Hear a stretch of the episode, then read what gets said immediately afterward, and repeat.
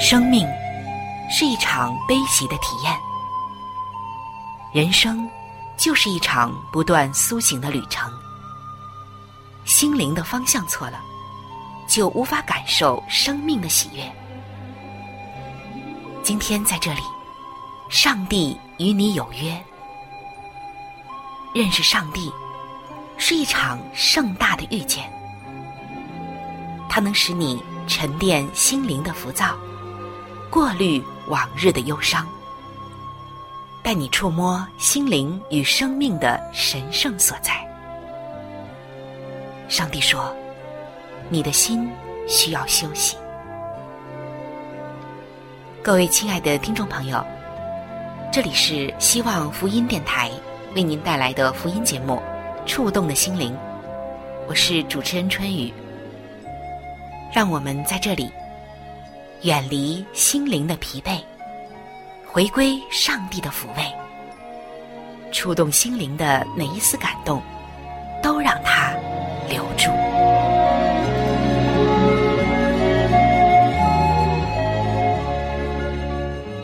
各位亲爱的弟兄姐妹，平安。说到公平和公义，可能在我们的心中，在很多的时候会觉得难以实现。无论是在家庭中还是职场上，我们常常都会遭遇到不公平的现象。而之所以我们会遇到一些不公平的现象，往往是和家庭中的父母、一个企业的领导者，或者是一些部门的执法人员、教会的负责人等等。跟他们的判断以及他们的处理有着很大的关系，尤其是在职场当中，你会看到各种不公平的现象，各种的诡诈。那么今天，作为一个基督徒来说，我们如何能够带着一颗像上帝一样公平公义的心来面对职场中各种不公平的现象呢？让我们一起走进今天的《圣经在职场》。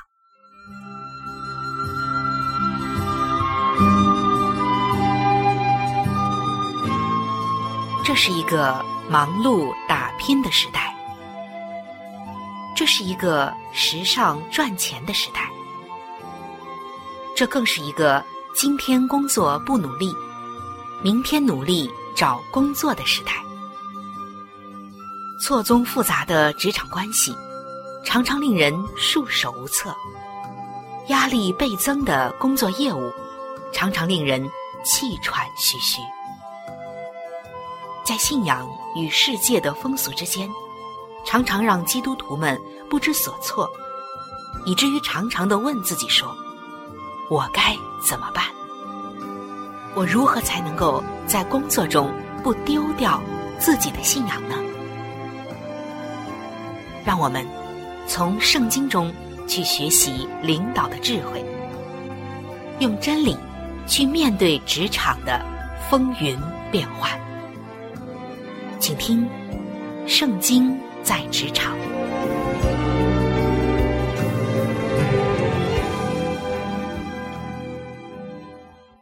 亲爱的弟兄姐妹，我们每一个人都是非常希望能和善良的人来相处的。也希望自己能够成为善良的人。然而，这善良的标准实在是难以界定，因为每个人都有着自己的看法。圣经向我们显明了善良的标准，在弥迦书的六章八节，这里写道：“世人呐，耶和华已指示你何为善，他向你所要的是什么呢？只要你行公义。”好怜悯，存谦卑的心，与你的上帝同行。这些经文已经清晰的向我们传递了善良所包含的重要特征，那就是公义、怜悯、谦卑以及与上帝同行。那在这里，我们也看到，上帝所要我们行的排在第一位的，就是公义。公义包含了公平与正义两层含义。就公平来说，它是人类赖以生存的基础。失去了公平，家庭会失去和谐，企业也会举步维艰，国家会动荡不安。可以说，公平和我们每一个人都有关系，这是我们与生俱来的责任。公平也体现在我们工作生活的方方面面。在一个商业环境中，我们要在交易、买卖、合同上尽可能的体现公平。在古代的时候，货币还没有流通，人们通常呢都是以货换货的方式。换取生活的需要，人们通过标准的秤或者是升斗来测量货物的多少。奸诈的生意人常常预备两种测量工具，买的时候与卖的时候分别用不同的测量工具，以便呢为自己来谋取私利。在《圣经·生命记》的二十五章十三到十五节，上帝为以色列人颁布律法的时候。特别的强调说：“你囊中不可有一大一小两样的砝码，你家里不可有一大一小两样的升斗。当用对准公平的砝码，公平的升斗。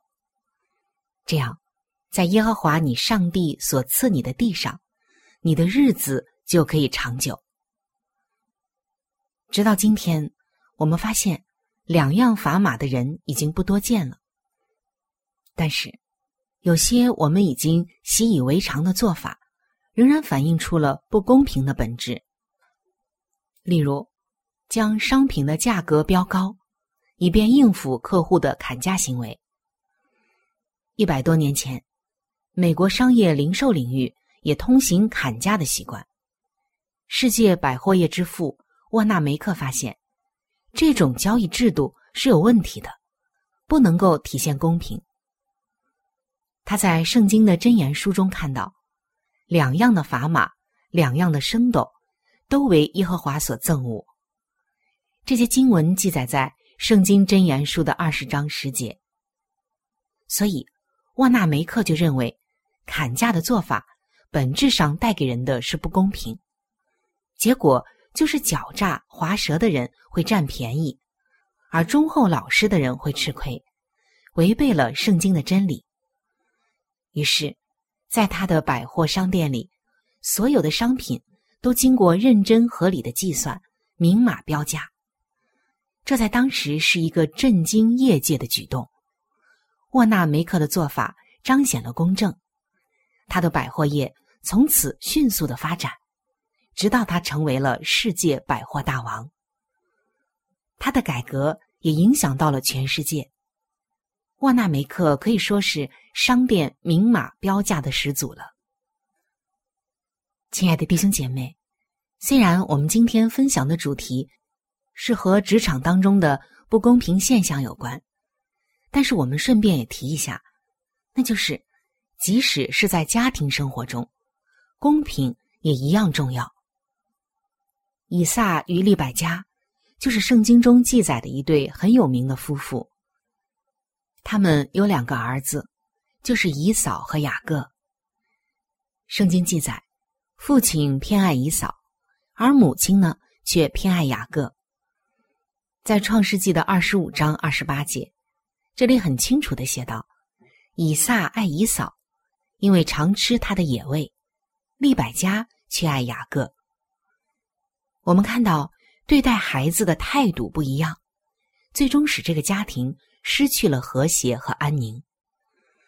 母亲利百加为了让雅各得到好处，就怂恿儿子雅各骗取了以撒的祝福，以至于这个家庭充满了纷争，并开始分裂。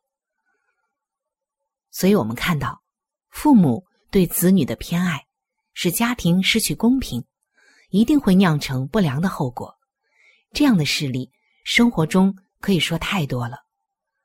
而家庭中的不公平，也会让家庭失去和谐；社会中的不公平，就会让社会失去安宁。有一家著名的网站就颁布了一则关于我们目前的社会公平状况的网上调查。这个调查结果就显示，认为不太公平和很不公平的人合计达到了百分之九十。调查的结果进一步显示，政府的失责与官员的腐败是造成不公平感的主要原因。如果不加大力度解决，一定会造成人们对国家政府的不信任，社会的风气也会向不良的方向发展。在以色列的历史上，也曾经多次发生过社会充满不公的情况。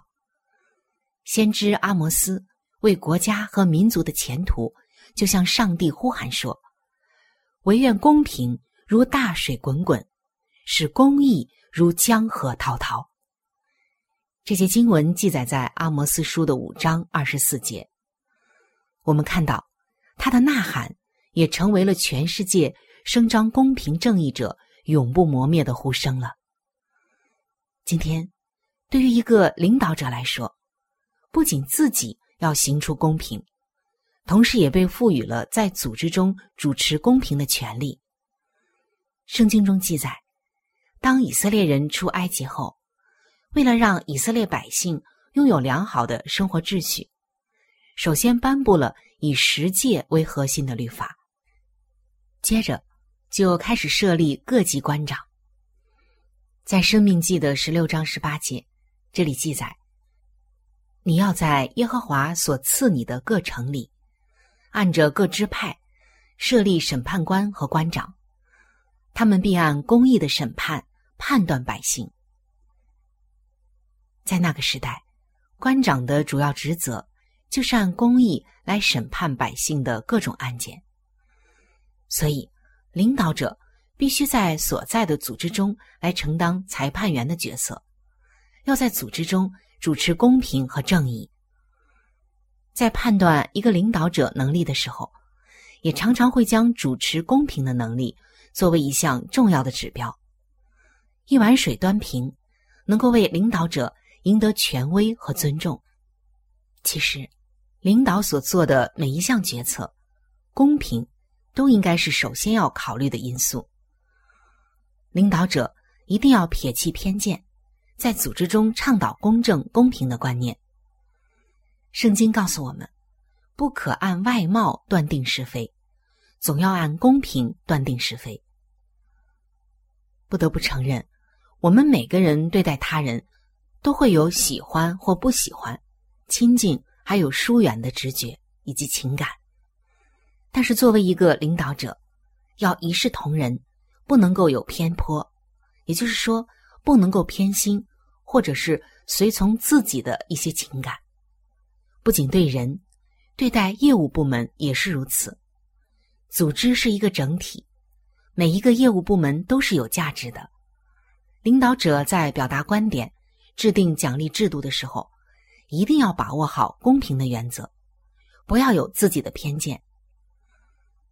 在圣经中就记载了这样一个故事：大卫带领着六百跟随者追赶敌人，有两百个人因为疲乏不能继续的追赶，大卫就让他们留下，让他们看守物品，并且为前方的人祷告。等到大卫得胜凯旋回来的时候，有些人就和大卫说：“这些人既然没有和我们同去，我们所夺的财物。”就不分给他们。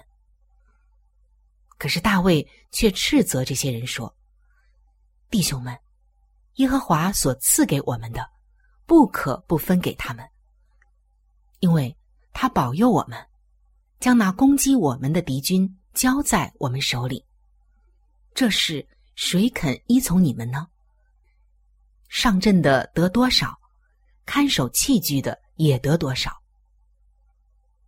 亲爱的弟兄姐妹，俗话说：“能共患难，却不能同享福。”在进行利益分配的时候，往往就是矛盾出现的时候。企业中也是如此，在利益面前，每个部门、每个人都会认为自己是最重要的。大卫的做法值得领导们借鉴。大卫说：“上阵的得多少？”看守器具的也得多少？这两百人虽然因体力疲乏没有能够上阵打仗，但是他们在看守物资、为前方战斗迫切的祷告，也是得胜不可缺少的因素。我们可以看到，大卫对于下属是一个没有偏见的领导者，所以他赢得了将士们的尊重。今天，集体领导、民主投票、信息公示等等的方式，都是倡导公平的做法。除了这些方式外，圣经还特别提到拈阄抽签也是一种有效的方法。以色列人在分土地。轮守岗位等等很多方面，都采用研究的方式，很少有人对研究结果有意见。当然，我们也要根据自己的情况、自己企业部门还有人员的具体情况来考虑能不能用这种方式。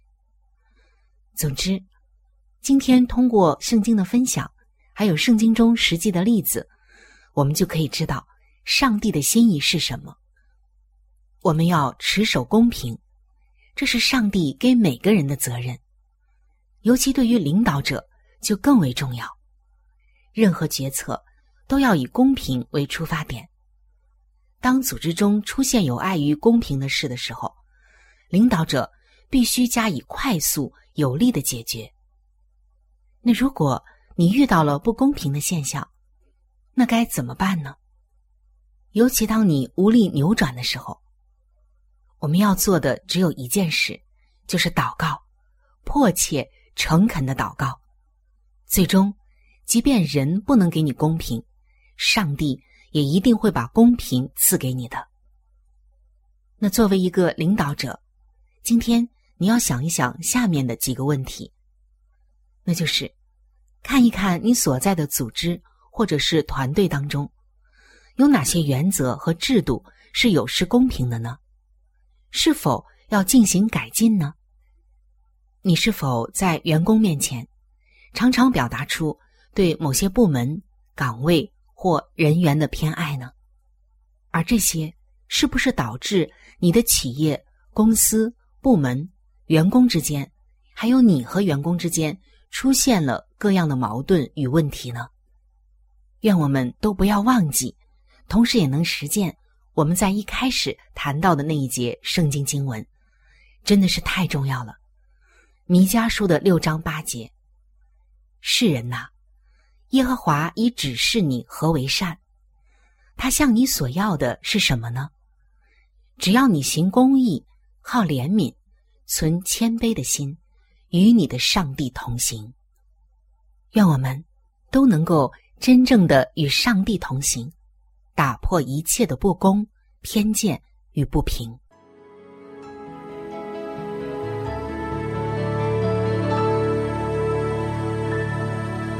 有一天，你若觉得失去勇气；有一天，你若真的想放弃；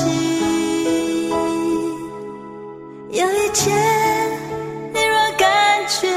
没人爱你，有一天好想走到谷底，那一天你要真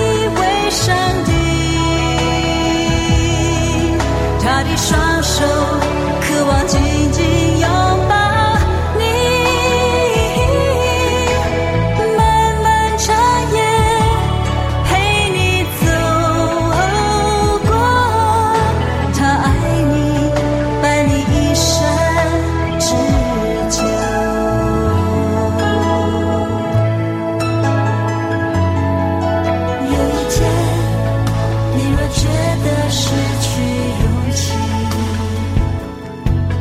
有一天，你若真的想放弃，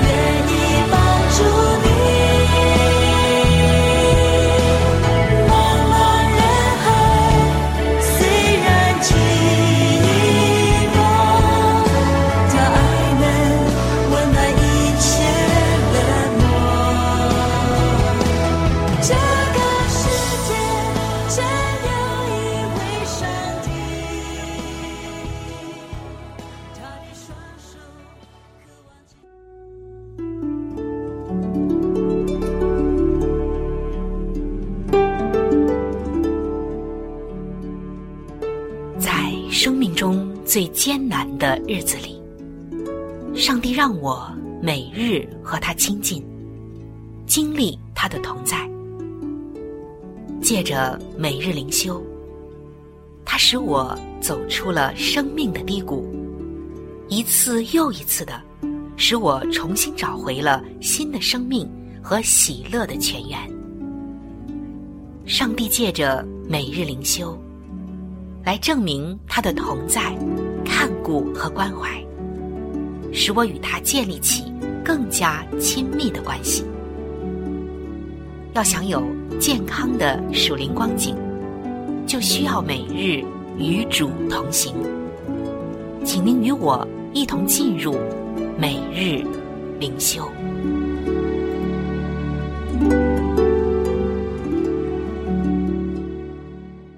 各位亲爱的弟兄姐妹，欢迎来到每日灵修。走进每日灵修，走进灵性的加油站，也走进上帝在每一天所赐给我们的慈爱话语当中。首先，让我们一起来分享今天每日灵修的主题经文，记载在《圣经·菲利比书》的四章七节。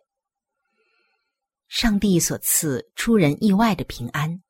必在基督耶稣里保守你们的心怀意念。今天每日灵修的主题是平安的生命。